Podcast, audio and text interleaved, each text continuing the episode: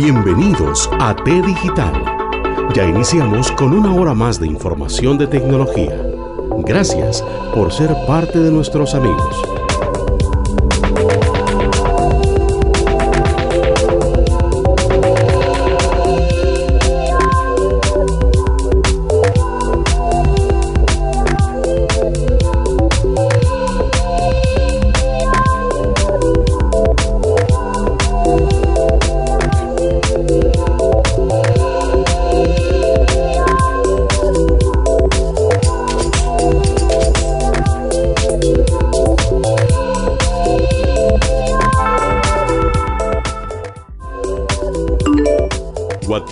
De T Digital 60 89 36 14. Envíenos sus mensajes de audio, comentarios y sugerencias para futuros programas. También nos puede encontrar en Facebook como T Digital.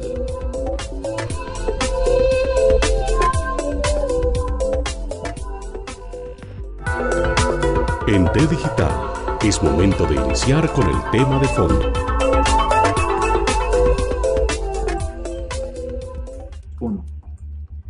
Buenos días, buenas tardes, buenas noches. Siempre iniciamos aquí así desde T Digital, agradeciendo a todos los que nos ven y nos escuchan en nuestro podcast y ahora tratando de hacer, este, llevando la imagen a ustedes desde nuestro canal y nuestra página en Facebook acá desde T Digital. Hoy tenemos un invitado un colega.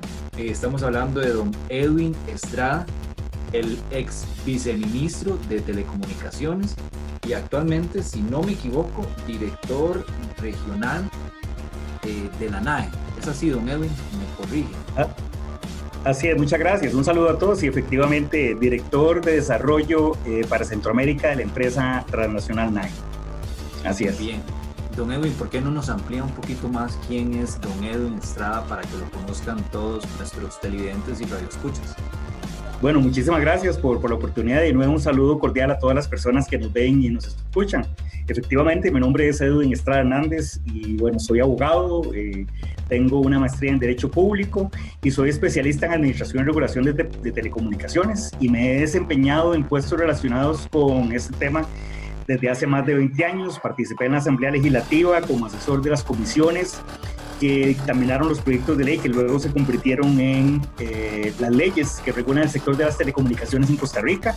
Posteriormente ingreso a laborar al Viceministerio de Telecomunicaciones como eh, gerente de concesiones y permisos y ahí pues me toca formar parte del equipo que lidera las eh, dos primeras concesiones de espectro eléctrico que se da en Costa, en Costa Rica, toda su ejecución.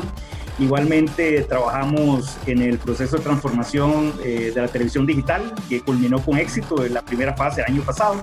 Y bueno, muchas otras labores relacionadas con, con el espectro eléctrico, que es un tema muy, muy técnico y, muy interesante. Y bueno, tuve la oportunidad también de ser viceministro de Telecomunicaciones eh, del 2016 a julio del 2020 y eh, posteriormente pues me incorporo a esta empresa transnacional española denominada, denominada Recientemente acaba de dejar el, Ministerio de Telecomunicaciones. Así es, a partir de julio, a partir del, del 6-7 de julio fue el último día como, como viceministro. Así es.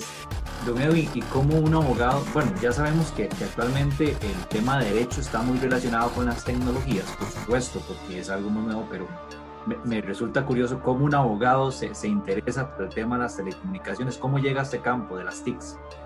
Bueno, yo creo que es de todo un poco, ¿verdad? Porque también uno pues tiene sus, sus metas en la vida y, y, pues uno se va labrando su camino, sin embargo también la vida le va llevando a uno por, por, los caminos. Entonces, precisamente en el año 98, cuando yo ingreso a laborar la Asamblea Legislativa, me corresponde ser asesor de la, de la presidenta de la, de la Comisión de Gobierno de Administración, que en ese momento tenía eh, en su poder los los proyectos de ley, eh, los primeros proyectos de ley eh, a partir del año 98, donde se pretendió abrir el sector de las telecomunicaciones.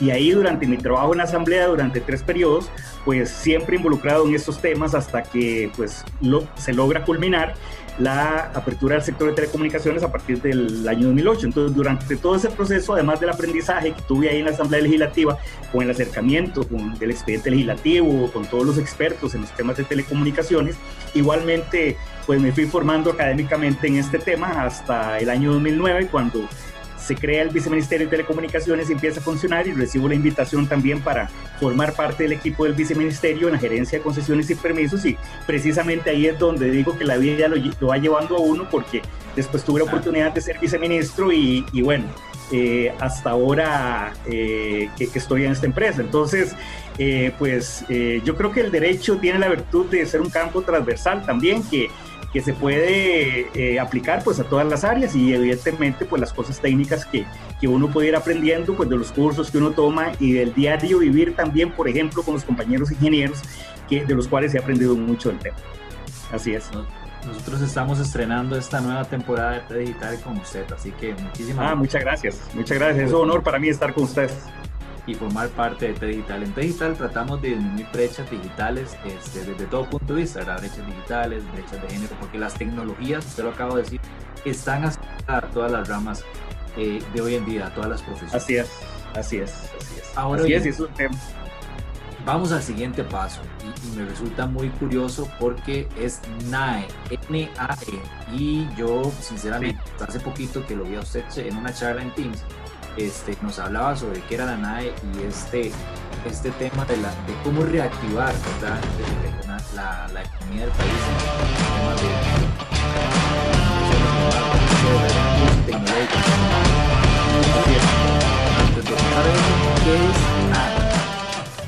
Bueno, sí, NAE es una empresa y se lo voy a resumir en, en, una, en una oración además de la explicación que le puedo dar después, pero NAE es aquella empresa que lleva de la mano a todos los sectores, a todas las empresas, a la digitalización y por ende a la cuarta revolución industrial. Entonces, ese es el enlace, ese es el enlace entre las empresas de servicios de telecomunicaciones y todos los usuarios. Pensando y, y, y teniendo claro que las telecomunicaciones es un tema transversal, que la digitalización es un tema necesario para, todas las, para todos los sectores de la economía, eh, y entonces NAE precisamente la empresa que, que, que, le, que, les da, que les ayuda a dar ese paso. Si bien es cierto, NAE eh, pues es una consultora, pero no es una consultora, como se dice coloquialmente, de PowerPoint, sino es una consultora que, que primero identifica los, cuáles son los problemas, cuáles son los retos, eh, y va llevando de la mano, eh, recomendándole a, a, las empresas cuáles son los procesos, cómo hay que digitalizarlos, y finalmente les entrega un producto e incluso puede operarlos. Entonces, repito, es una, una consultora, es una empresa consultora que brinda servicios de principio al fin, acompañando a las empresas, identificando, potenciando, por ejemplo, cuáles son las ventajas competitivas, cuáles son los productos, cuáles son eh, los servicios. Ahorita, por ejemplo, una de las, de las, de, de las realidades que se está eh, dando a, a nivel de las empresas de telecomunicaciones, por ejemplo, es el desacoplamiento de los diferentes segmentos eh, de los productos, digamos, relacionados con telecomunicaciones, y es lo que se conoce como telcos superligeros. Por ejemplo, okay. es desacoplar los, los clientes de la red, ¿verdad? Y eh, que la, las empresas se dediquen o únicamente al tema de atender a sus clientes o y únicamente también al tema de la infraestructura. Entonces, por ejemplo, hemos visto cómo eh, en algunas empresas se han desagregado el, el, la parte, por ejemplo, de infraestructura, se han creado nuevas empresas que se han dedicado solamente a eso. Esa es una de las cosas, por ejemplo, en las cuales eh, NAE puede, puede recomendar y puede ofrecer productos. Igualmente en la toma de decisiones sobre eh, temas de inversión, eh, sobre fondos de inversión, eh, también trabajar en los modelos de negocio, la, la implementación de estos modelos productivos eh, y de desarrollo, cuál conseguir un entorno que permita, que permita trabajar. Igualmente podemos eh, concentrarnos en los temas de, de ingresos, cómo hacer la gestión de la base de clientes de una empresa eh, para reducir costos, también el tema de la digitalización de los canales con los clientes, esa relación que hay entre las empresas de cualquier tipo y los clientes. Eh, por ejemplo, en las empresas de telecomunicaciones una estrategia con las tiendas físicas para que cambien ese modelo de atención y haya una, una eh, mejor satisfacción para el cliente a la hora de, de, pues de, buscar los servicios, igualmente bajar los precios del OPEX y del APEX y hacer un eh, eficiente ejercicio eh, de todas las posibilidades a través también de la, de la robotización. Esos son algunos de, los de, los, de los servicios que, que, NAE presta, pero en resumen NAE es, repito, una consultora que hace, que brinda servicios de, principio a fin, no es una, una, una, una, consultora tradicional que simplemente le dice a, a, las empresas qué hacer, no, NAE les dice qué hacer, cómo hacerlo e incluso se lo puede, se lo puede realizar también cambiamos el paradigma. Entonces, no es de esas consultoras que nada más llegaba, entrevistaban al personal, hacían un estudio de cómo estábamos y después entregaban un informe y listo, se iban. Ustedes vienen y lo que tienen es un equipo que, que interactúa, que ya tenemos esa empatía con el cliente y que tratamos de, claro.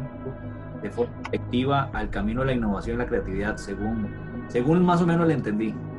Era que sí, eh, efectivamente, tenemos un equipo multidisciplinario que, eh, de, de, expertos eh, y bueno, nosotros estamos trabajando desde el año 2004, es una empresa que, como le digo, que, que se origina en España, luego eh, cruza el, Atlántico y abre oficinas en Colombia, posteriormente en México, Costa Rica para atender Centroamérica, estamos en Brasil y posteriormente vamos, eh, vamos a Brasil.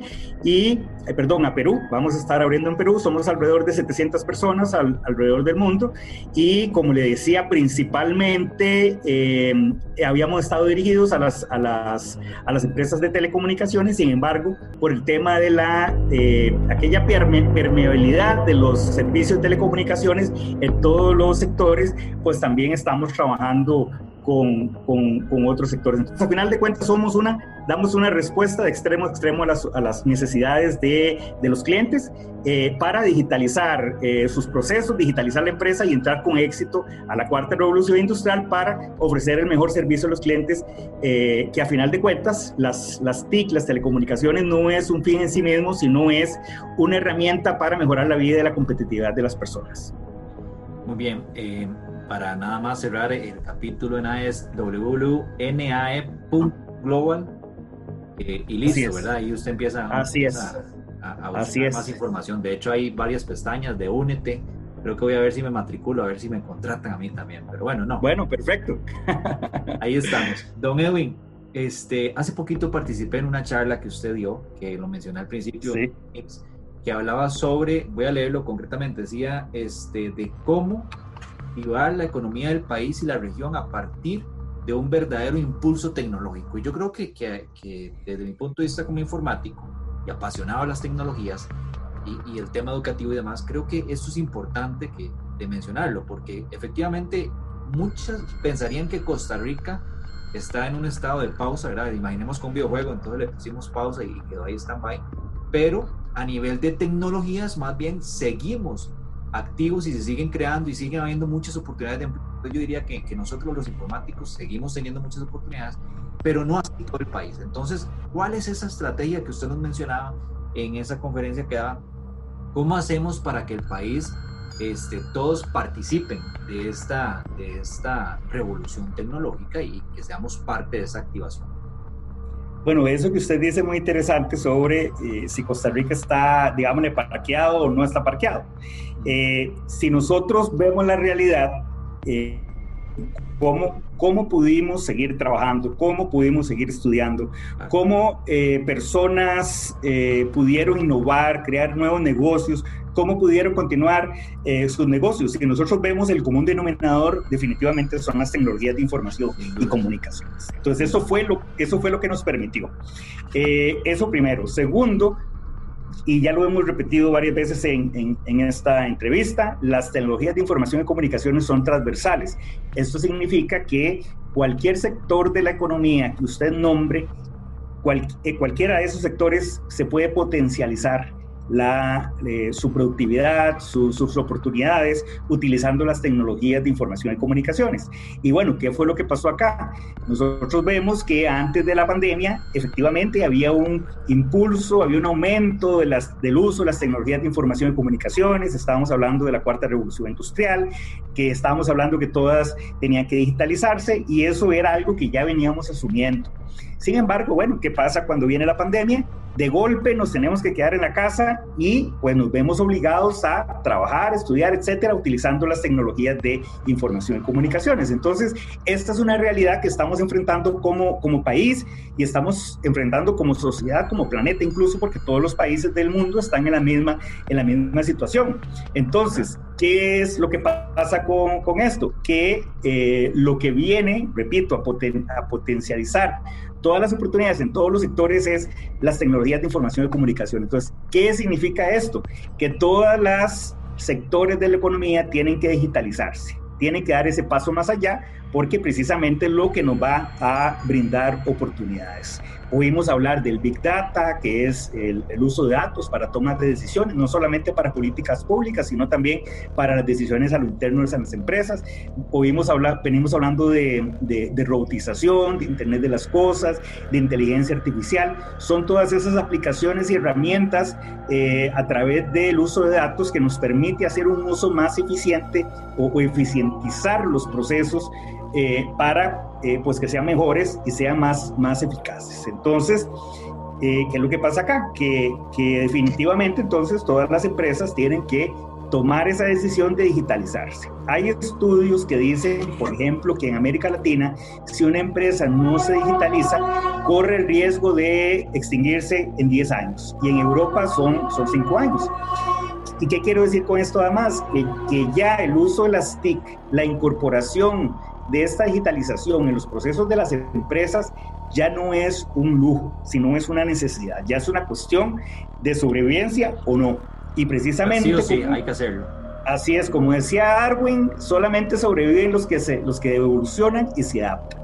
Y la evolución eh, de, del, del, primer cuarto del siglo, del siglo XXI eh, es la digitalización y que tenemos entonces que, que realizar. ¿Y qué pasa acá entonces? Resulta ser que tanto el Estado eh, costarricense, bueno, todos los estados, pero específicamente el costarricense, igualmente todas las empresas tienen que tomar las decisiones oportunas de digitalizar.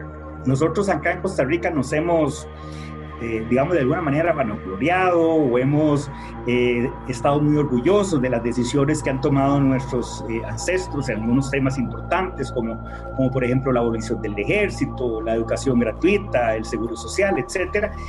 son decisiones que tomaron ellos en determinado momento histórico y que hicieron lo que es Costa Rica el día de hoy. Hoy nos toca a nosotros como sociedad tomar esas decisiones de digitalizar. Y para esto, eh, según pues en esta charla que, que usted tuvo la, la posibilidad de, de estar, eh, y a partir de NAE, nosotros lo vemos desde, desde tres puntos de vista. Primero que todo, el tema de infraestructura, de, telecomunicaciones, infraestructura digital. Segundo, el tema ya en sí de la digitalización del Estado, de la digitalización de, las empresas.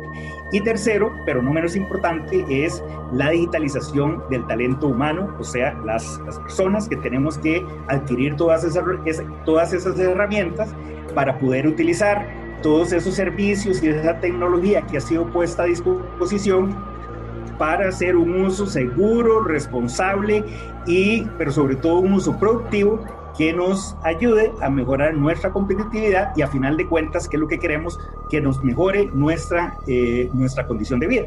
Entonces acá vamos a, volvámonos al, al tema de la infraestructura, porque todos esos usos se puede, eh, que, que, que, que, hablábamos, so, que, que nos brindan un montón de oportunidades, eh, no se pueden dar si no tenemos las carreteras por donde transitan los datos. Y cuando hablamos de carreteras, hablamos de, infraestructura, hablamos de infraestructura, de telecomunicaciones. Entonces, las redes se componen de una parte física, digámosle, que es toda la infraestructura, eh, por ejemplo, torres, antenas, eh, fibra óptica, el tema de la ductería, y algunos otros aditamentos que están también y posteriormente también es eh, parte del espectro eléctrico también que es por donde se transmiten los datos. Entonces aquí, eh, si bien es cierto, los responsables de eh, desplegar esa infraestructura son los operadores del sector telecomunicaciones.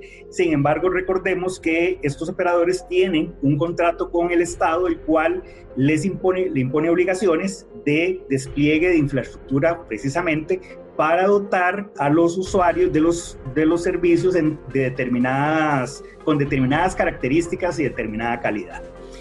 Y resulta ser que, si bien es cierto, son los operadores los obligados eh, en el papel, pero el Estado tiene la obligación de coadyuvar, y así está establecido en la ley, de coadyuvar con las personas que contrata. Y bueno, ¿cómo crea, cómo coadyuva el Estado en el tema de infraestructura? Primero, creando el entorno habilitador para que los operadores puedan desplegar esa infraestructura de manera eficiente. Eh, y por eso no es posible entonces que el Estado, por un lado, le imponga obligaciones a los, a los contratantes y por otro lado, mediante la inercia o mediante eh, la, la, posición de sus instituciones, hablando en sentido amplio, pues ponga barreras de entrada para que los operadores precisamente cumplan con, esa, con esas obligaciones. Y aquí podemos ver algunos ejemplos importantes y de los principales actores estatales que tienen relación con el tema de infraestructura y el primero de ellos es, son los gobiernos locales.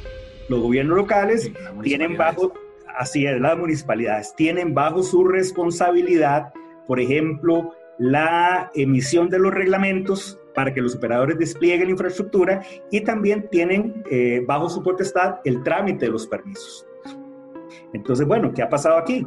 Eh, que no se ha logrado que las municipalidades, eh, hablando en general, tengan una uniformidad de reglamentos, porque así también lo ha dicho la sala constitucional, que, que el tema de, de de, los reglamentos municipales relacionados con infraestructura obedecen, tienen que obedecer a temas eminentemente técnicos, ¿verdad? Tienen que estar apegados a la ciencia y a la técnica. Perdón.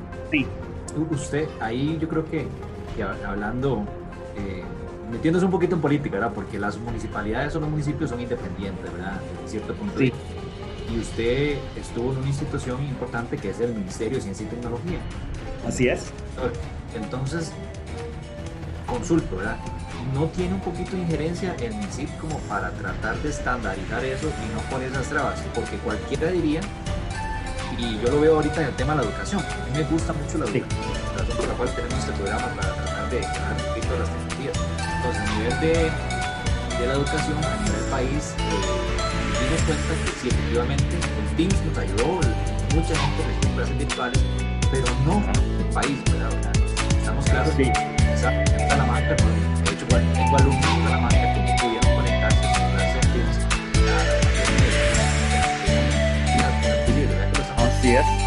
Entonces, México es un país muy bueno, ¿verdad? Usted me corrige no es así, en términos este, de conectividad y esa carretera que usted mencionaba, pero también hay muchas trabas todavía en el camino. Entonces, así es. Espero que usted me aclare un poquito. Entonces, eh, el MISIT sí, sí tiene, puede intervenir o no, o siguen siendo las municipalidades actores independientes? Bueno, eh, digamos que todo un poco, y aquí le voy a, le voy a aclarar, tiene usted razón, el, el MISIT tiene, tiene injerencia. Recordemos que el MISIT es el, el rector en materia de telecomunicaciones. Entonces, parte de las funciones del MISIT es hacer aquella articulación y aquella coordinación para que los, todas aquellas eh, entidades que tienen relación con esto, pues hagan lo que tenga, hagan lo que tenga que hacer. En el tema de infraestructura, ya le digo, este es un proceso que inició eh, prácticamente desde que se dio la apertura eh, por ejemplo, bueno, en aquel momento la rectoría estaba en el, en MINAE, que, el viceministerio de Telecomunicaciones estaba ahí. Y precisamente desde ese momento se empezó una coordinación con las municipalidades, tratar eh, y, bueno, ir, explicarles, eh, ayudarles, asesorarlos, etcétera, etcétera, etcétera. Sin embargo, pues, como usted mismo dice, las municipalidades son autónomas y ellos tienen sus propios procesos. Y personalmente yo le puedo hablar, desde que yo asumí el viceministerio de Telecomunicaciones, eh, hicimos una estrategia muy, muy fuerte en el tema de, de infraestructura. Eh, nosotros nos pusimos en contacto con absolutamente todas las municipalidades de este país y, repito, le voy a decir solamente algunas de las acciones que nosotros hicimos, pero ahí hay un expediente gigante donde están eh, incorporadas todas las acciones que se han hecho durante estos cuatro años, que yo estuve como viceministro, poco más de cuatro años.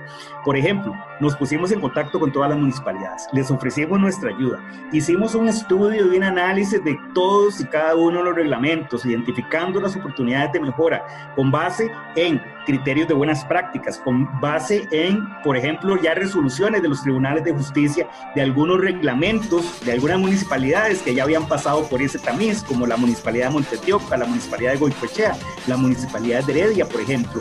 Eh, elementos de la sala constitucional pusimos a disposición de las municipalidades, prácticamente se les dio cómo tenía que ser redactado el artículo, por qué tenía que ser redactado de esa manera, con la justificación jurídica y técnica eh, de, cómo estaba. Entonces, digamos, y, como le digo aquí, eh, eso es un pequeño resumen, pero nosotros visitamos prácticamente todas las municipalidades y infinidad de oficios le, les mandamos. Entonces, eh, digamos que esa es la labor del, del MISIT. Sin embargo, aquí las municipalidades también definitivamente tienen que tomar las decisiones. Algunas municipalidades super eficientes, por ejemplo, la municipalidad de, bueno, le digo que la municipalidad de, Río Cuarto, que empieza su función, empieza funciones ahora el primero de mayo.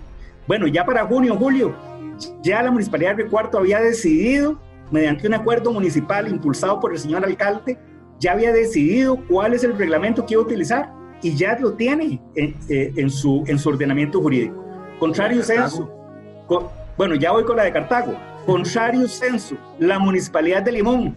La municipalidad de Limón, estos son horas en que no tiene un reglamento de telecomunicaciones y no hay certeza jurídica.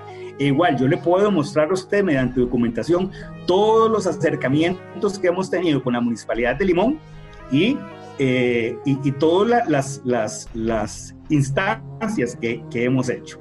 Igualmente, sabemos que el, que el, que, el, cantón de Limón, por ejemplo, es un cantón eh, oprimido, es un cantón que tiene grandes problemas sociales, pero tienen grandes oportunidades. Entonces yo no entiendo, por ejemplo, cómo es que la, la alcaldía de Limón no han querido todavía emitir un reglamento y dar certeza jurídica para llevar telecomunicaciones a sus habitantes y por ejemplo hay empresas que están ofreciendo trabajo en línea a Limón y resulta ser que no pueden porque hay mucha gente que no tiene, que no tiene eh, una buena productividad.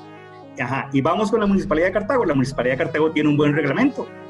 Tiene un buen reglamento. La Municipalidad de Cartago en estos momentos está haciendo una excelente labor. Tiene su propio instituto, además, donde, donde brindan, eh, brindan, por ejemplo, cursos a los habitantes del cantón eh, etcétera, etcétera. Y bueno, no es, bueno, yo también.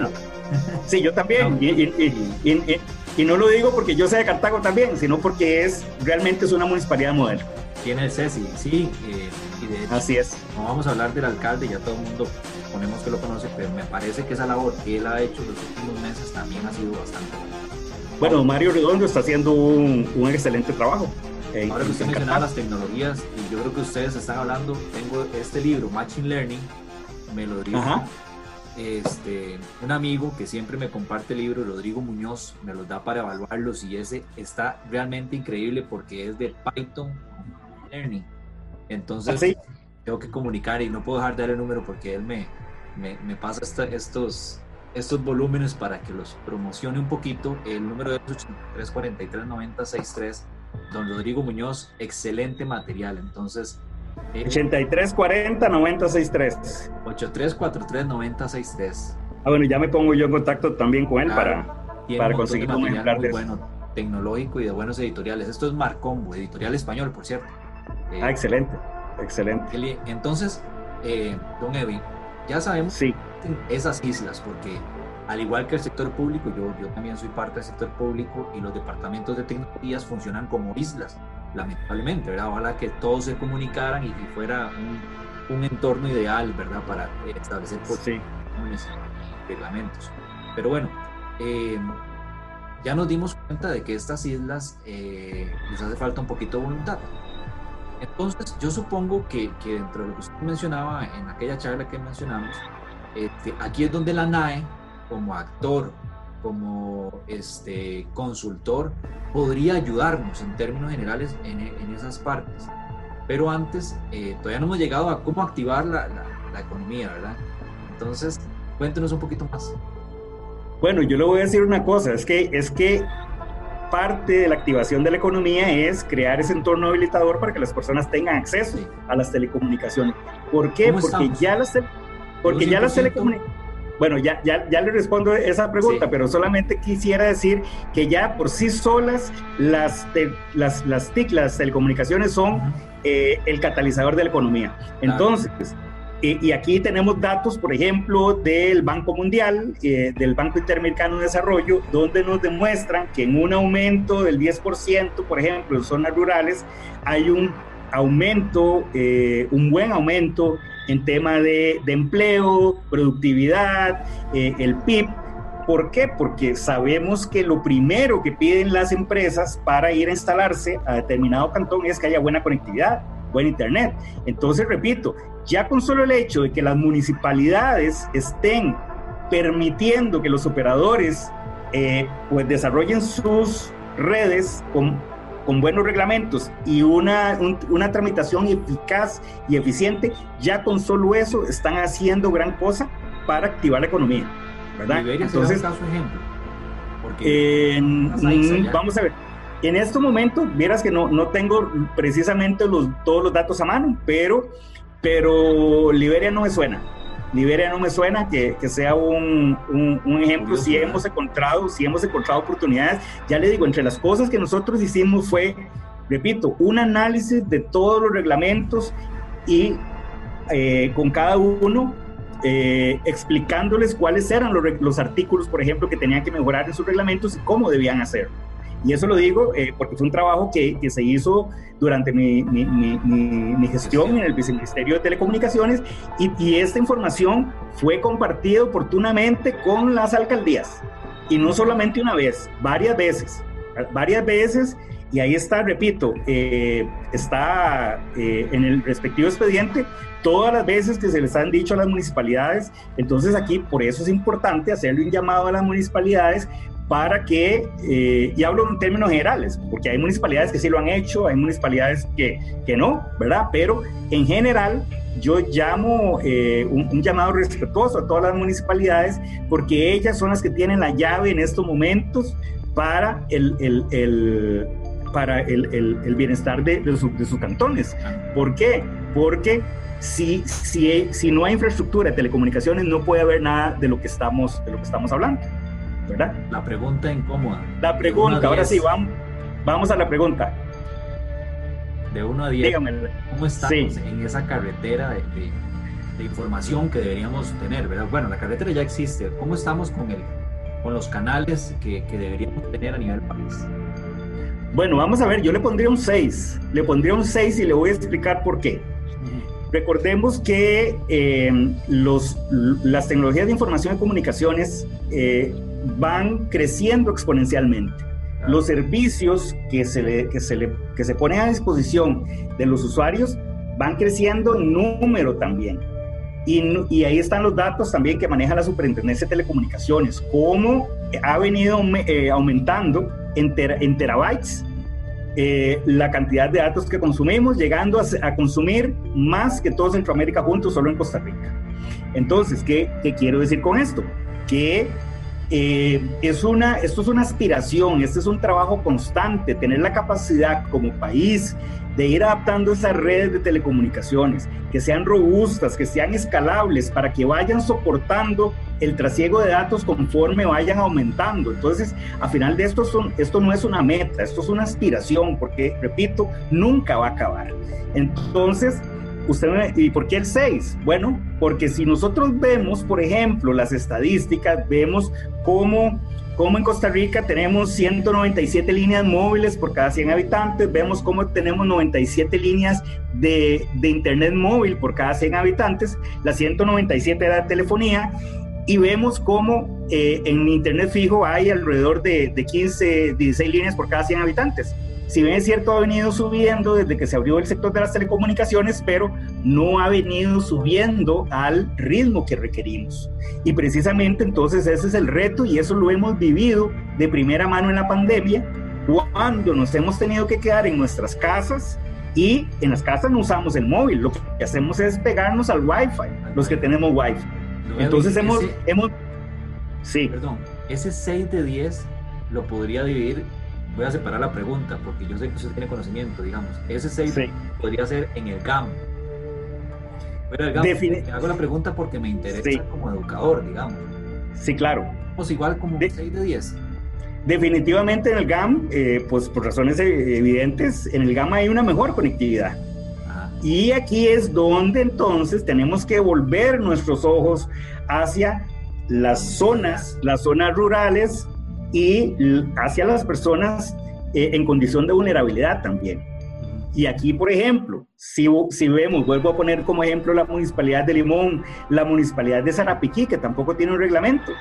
Entonces, eh, son, son lugares, son sitios donde hay muchas personas en condición de pobreza y además son zonas alejadas del Valle Central.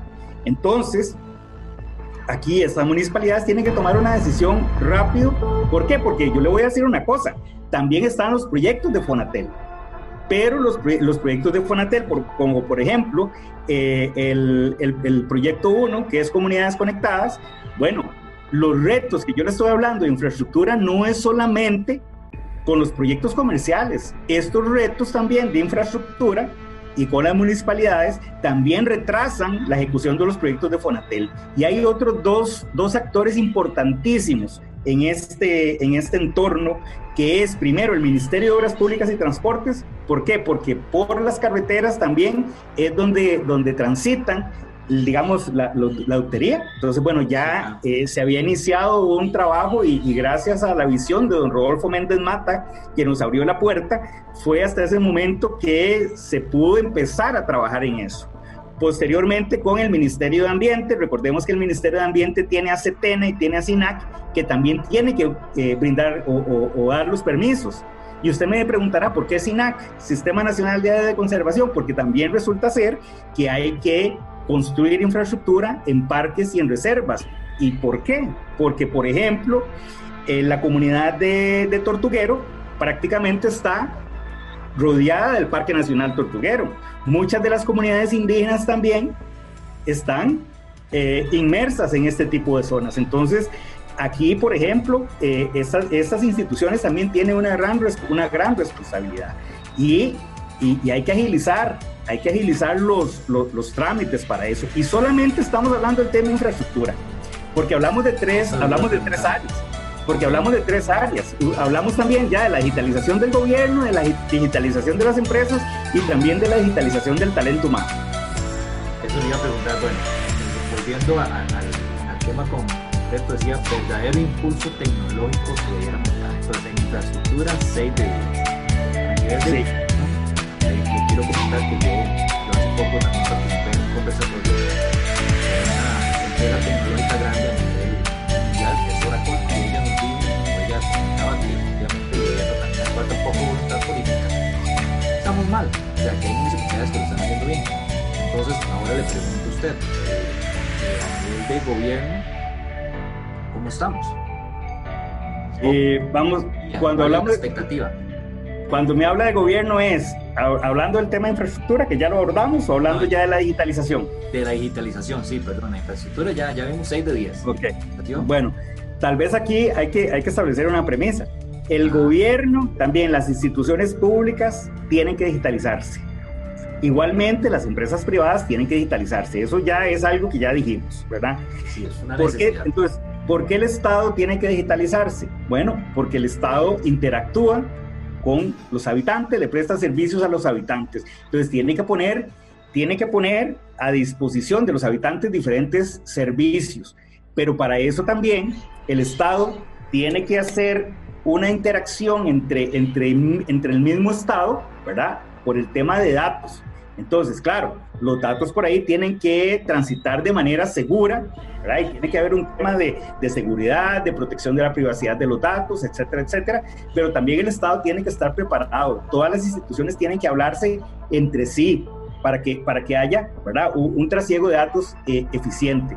¿Por qué? Porque si tenemos un manejo de datos eficiente, podemos utilizarlos de buena manera. Por ejemplo, como ya lo dijimos anteriormente, el tema del Big Data para, para la toma de decisiones eh, y además al estar digitalizada se puede, se puede utilizar la inteligencia artificial, el, el Internet de las Cosas. ¿Por qué? Porque todas estas aplicaciones lo que hacen es hacer más eficientes los procesos y entonces que las personas y los trabajadores podamos estar dedicados a cosas más importantes, ¿verdad? A cosas más importantes. Sí. Ahí está el modelo isla, o sea, ahí era lo que yo le decía, ¿verdad? Actualmente las instituciones públicas en general, ya sacamos a las municipalidades, pero ahora las instituciones públicas del gobierno central, Poder Judicial es una isla, este Ministerio de Hacienda es una isla, eh, Así es. Eh, el, el MOC que usted mencionó sigue siendo una isla, es decir, la comunicación entre ellas no es tan eficiente, no tenemos datos bueno, definitivamente este es un reto que hay que, que hay que, que, hay que tomar y que hay que asumir.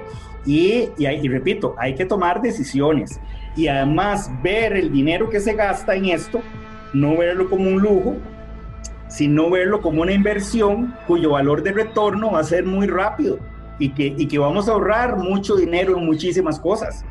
Entonces, repito, el tema de la digitalización no es un lujo, es una necesidad. Y así como el Estado tiene que hacerlo para no solamente poner a disposición servicios, igualmente también así tiene que hacerlo eh, la empresa privada, por lo que ya dijimos anteriormente. Y finalmente, que al final de cuentas es lo más importante, el tema de la digitalización del talento, donde, donde por ejemplo, en... Eh, en las instituciones públicas también, y bueno, también en las, en las empresas privadas, tiene que haber una digitalización del talento humano. Las personas tenemos, claro, tenemos que eh, capacitarnos para poder hacer un uso más eficiente de estas herramientas eh, y, tiene que ser una capacitación constante. Y hay un ejemplo muy claro que, que, que hablamos y yo hace, algunos, hace algunas semanas había escrito un artículo de opinión sobre el tema y es, por ejemplo, la, eh, la, la tecnología y las tecnologías de información y comunicaciones al servicio de la justicia, donde nosotros vimos el caso de una de unas muchachas que habían sido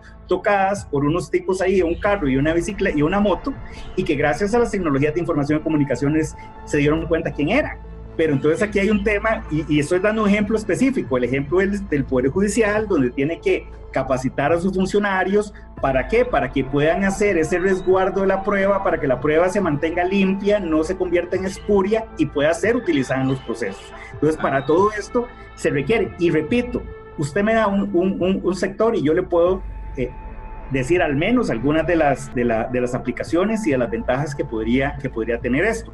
Pero bueno, volvamos igual al talento, al talento humano entonces, y aquí hablábamos del tema, usted que, que me habla de educación, eh, es importante, por ejemplo, que las, que las universidades identifiquen eh, cuáles son las oportunidades en cada una de las carreras, así como, por ejemplo, no sé, yo me imagino en medicina, bueno, se ve casos de telemedicina, cómo se está utilizando la telemedicina, cómo se usa la inteligencia artificial, cómo se usa la robótica. Entonces, claro, entonces es importante que en la carrera de medicina se, se incorporen algunas de estas materias y algunas de estas especializaciones. Y así en cada una de las carreras, eh, por ejemplo, vea que, vea que yo eh, un día eso estaba pensando en los bibliotecólogos. Que uno dice, mire, los bibliotecólogos ya, ya, ya nadie habla de bibliotecas pero mire, para mí no hay nadie que tenga más oportunidad ahora que los bibliotecólogos. ¿Por qué? Perdón, claro, por poquito en sí. digital tuvimos, de hecho, a la bibliotecóloga de la UAM acá compartiendo y ella me decía que la labor de ella ahora es más exhaustiva. Claro. Las bibliotecas digitales. Claro. El seguimiento y la oportunidad para ellas ha crecido muchísimo. Claro, y, y, cuál es el tema también? Vea, usted, usted se mete a internet a buscar lo que usted quiera buscar y usted lo encuentra. Sí. Entonces, ¿cuál es la gran labor ahí de los, de los, de los bibliotecólogos, por ejemplo? Validar la información, decir cuál es la información correcta y cuál no. Porque, repito, ahora es mucho más exhaustivo, porque usted antes nada más iba a la biblioteca, uno cogía un libro y era lo que era. Pero usted se mete a Google ahí y usted pone cualquier cosa. Y, por ejemplo, esto nos ha pasado, ¿sabe cómo? En el tema de, de del, del supuesto daño a la salud que, que da la, las radiaciones de, de, la, las, del espectro eléctrico. No, del espectro eléctrico, que la gente que dice que da cáncer y que se ha metido a buscar internet y que encuentra, yo les digo, claro, ustedes se meten a buscar que el internet da cáncer y hay un montón de teorías de conspiración que encuentran que dice que, que, que las tecnologías de información dan, dan cáncer, ¿verdad? Pero bueno, para tranquilidad de las personas que nos ven, primero no está demostrado y ya el Ministerio de Salud de Costa Rica tiene un reglamento desde hace tiempo que se llama emisiones no ionizantes en el cual eh, regula el tipo de la potencia, porque hay que hacer aquí una diferencia entre las emisiones no ionizantes, que son las del espectro eléctrico de telecomunicaciones, y las ionizantes, que sí son las que producen daño a la salud humana, por ejemplo, como, como el radio, como el uranio y, y, otro tipo, digamos, de, emisiones eh, como el horno microondas y algunas de ese tipo de cosas que sí podrían producir daño a la salud. Don Edwin, entonces, para ir sintetizando un poquito, eh, a nivel de infraestructura, 6 de 10. A nivel digital 6 de 10. del sector público, yo, yo voy a dar esa calificación, porque yo como empleado público, yo le daría un, espero que no me acribillen, un 4 de 10. Bueno. Este, y a nivel de capital humano, yo sí creo mucho en el TICO creo que ahí sí estamos. Y hay mucha oportunidad de mejora, por supuesto. Ojalá fueron 10, pero no es así. Un 7.5 de 10. Casi un 8. Bueno, yo, yo coincido con usted y lo interesante, le voy a decir una cosa, cuando usted dice que, yo creo mucho en el tico, si, yo, yo, yo me atrevo a decirle que si hacemos una encuesta, que cuáles son los mecanismos que utilizan para hacer las capacitaciones, sobre todo las personas que trabajan en la función pública, van a decir que es por sus propios medios por sus propios medios se han capacitado. ¿Por qué? Porque lamentablemente los presupuestos públicos no hay un tema de capacitación eh, en estos temas, no hay presupuestos. Menos ahora. Entonces, menos ahora, hay presupuestos. Entonces, eh, otro tema importante que no, se nos, que no se nos puede ir, repito, que es eh, el tema de, de, las personas en condición de vulnerabilidad. Ahí están los proyectos Ahí están los proyectos de Fonatel, ahí están las brechas, que es el mecanismo utilizado por, por el legislador. Han habido eh, pues grandes retos en este tema, sin embargo, eh, bueno, con esto Fonatel han habido muchos mitos, porque dicen, hay gente que dice que, que, hay dinero ahí que está guardado y que no se utiliza. Esto es parcialmente cierto. ¿Por qué? Porque los proyectos son, eh, se, están diseñados a cinco años. Una duda ahí porque yo creía que efectivamente lo que usted nos acaba de mencionar, que Fonatel tiene un montón de plata y no se usa, pero no es culpa de Fonatel, entonces ahí bueno, yo lo, muchos actores como las municipalidades. Bueno, sí, pero además le voy, además, claro, no digo que todo sea color de rosa, hay muchas cosas que mejorar, hay muchas cosas que mejorar en la ejecución y así lo ha dicho la Contraloría y ya la Contraloría eh, ya estableció cuáles son eh, aquellas cosas en las, que hay, en las, que hay, que mejorar, ha emitido disposiciones, ha emitido plazos para que, para que tanto la SUTEL como el, como el Poder Ejecutivo por medio del MISID pues puedan mejorar esto, pero... Eh, sí me gustaría, por ejemplo, aclarar con el tema del dinero, porque usted va, por ejemplo, al fondo y en estos momentos, no, bueno, no, no, recuerdo ahorita los números, pero digamos que va a encontrar 300 millones de dólares ahí en caja, por ejemplo. Pero resulta ser que el proyecto de, por ejemplo, Hogares Conectados, que es un proyecto que se le da cinco años, por cinco años se le da el pago del Internet a las personas, ¿verdad? El pago del Internet a las personas eh, y se les da una computadora, entonces evidentemente ese dinero está ahí guardado. ¿Por qué? Porque hay que irle pagando mes a mes la factura al, al, operador. Y es importante ahí que el, que el, el, el fondo va ganando eh, por este dinero que tiene ahí guardado, va ganando intereses. A mí me hace gracia un día de estos porque precisamente en una, en una entrevista que hice siendo, siendo viceministro, cuando yo dije esto, eh, que, que bueno, que ahí, porque la, la, otra opción es pagarle por adelantado a las empresas. Entonces yo, di, yo dije ahí, yo lo que dije ahí, mire, es preferible que el dinero está eh, en el fondo ganando intereses que dárselo a las empresas de una vez, porque quien se gana los intereses va a ser el fondo, no las empresas por un servicio que no ha dado. Entonces ahí salió mucha gente, mucha gente diciéndome zurdo, diciéndome un montón de cosas que realmente o no me expliqué bien o no entendieron. Pero, pero, pero, pero bueno, eso, eso, esto fue muy interesante. Suele pasar. Entonces, por eso hay dinero que está guardado, porque tiene que haber, porque el proyecto es hace cinco años. Por ejemplo, vea el proyecto Comunidades Conectadas, Espacios Públicos Conectados, que también es por cinco años. Tiene que tener el dinero ahí guardado para, para, para ir pagando la factura mes a mes. Y por eso está ahí en, en, en Fonatel. Entonces, Claro, eh, por ejemplo, ahí está el dinero también de, el dinero de, de, las zonas indígenas, que fue adjudicado el año pasado, ya se firmó por parte del ICE, que fue el adjudicado, y el ICE ya tiene 14 meses para, para, para desarrollar eso. Pero entonces yo espero que aquí en este caso, en este proyecto de, del ICE, tanto el Ministerio de Ambiente pues dé los permisos rápidos, tanto las municipalidades responsables den los permisos rápidos para que el pueda despegar oportunamente esa infraestructura de telecomunicación. ¿verdad? Porque ya le digo, en todo este proceso no es solo responsabilidad de los operadores, también hay responsabilidad del Estado por medio de los de las instituciones que, que conforman el Estado hablando en sentido general, ¿verdad? El programa de hoy a mí me ha encantado porque para empezar una nueva temporada es como, a ver, es momento de que como ticos eh, sigamos siendo pura vida, pero nos despertemos. O sea, es parte de nosotros que tenemos que poner las energías para que, hacer que las cosas sucedan. Así es. Nae y Edwin eh, Estrada dentro de la NAE, para ir cerrando el programa. Eh, ¿cómo? Es que no, no, no, quisiera decir cómo podemos resumir todo lo que tenemos que hacer, porque hablamos de bastantes cosas que hay que cambiar. Y, sí. falta mucha voluntad política y de, digamos, de, de los sectores, ¿verdad? Pero para, en, en, términos generales, para los que nos escuchan, ¿cómo les damos esperanza, digamos? bueno, vamos a ver. Eh, yo creo que tenemos grandes oportunidades. Las empresas, repito, tienen que digitalizarse, el Estado tiene que digitalizarse, pero hay que tomar decisiones. Entonces, yo le voy a decir una cosa, vieras que yo veo muy fácil eh, para que las municipalidades tomen la decisión, simplemente es tener ganas de tomarla y tomarlas, como la tomó la, la municipalidad de Río Cuarto. Simplemente en una semana coordinamos y en una semana tomó la decisión. Entonces yo no entiendo, yo no entiendo. Mire, no hay que inventar nada, ya lo tienen, la base. Claro, ahí está todo a, a disposición. Entonces, yo eh, repito, es importante hacer un, llamado a las municipalidades, pero también a las autoridades del Ministerio de Ambiente.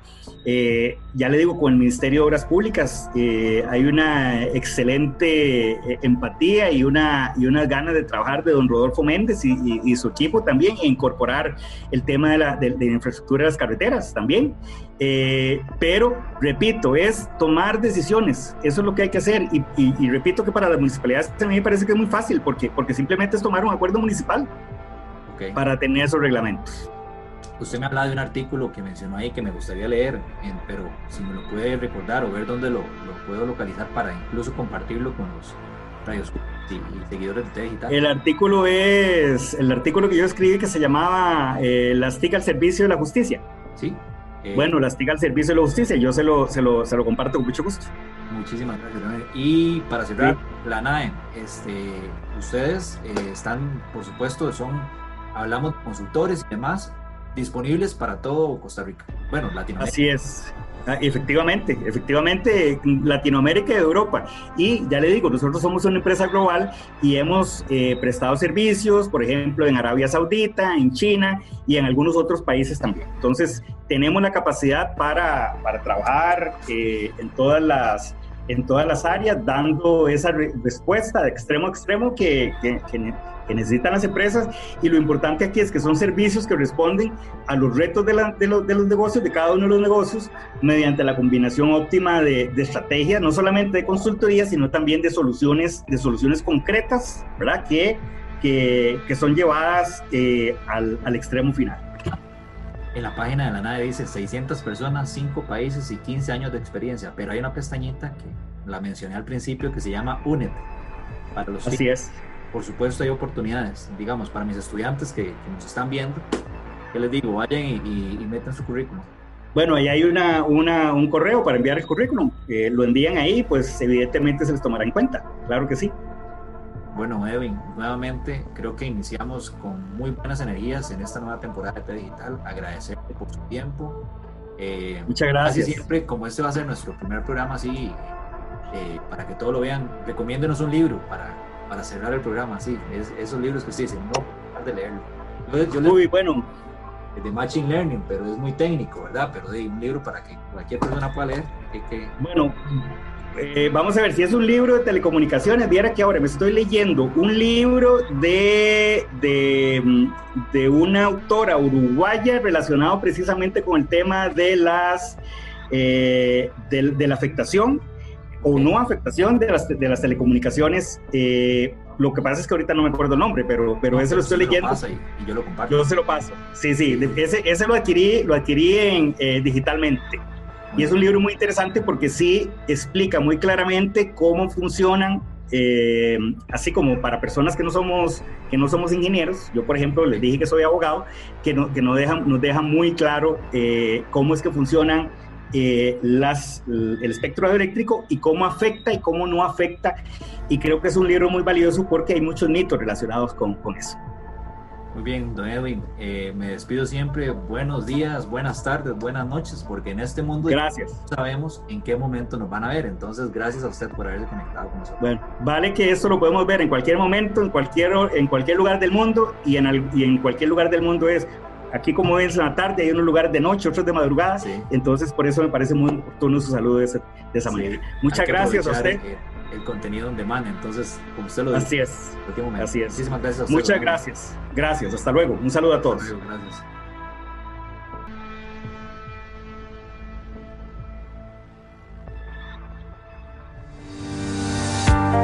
Ediciones ENI, con libros especializados en informática Temas desde inteligencia artificial, programación en varios lenguajes, redes, gestión de sistemas, entre muchos otros más. Distribuidor autorizado para Costa Rica, Rodrigo Muñoz.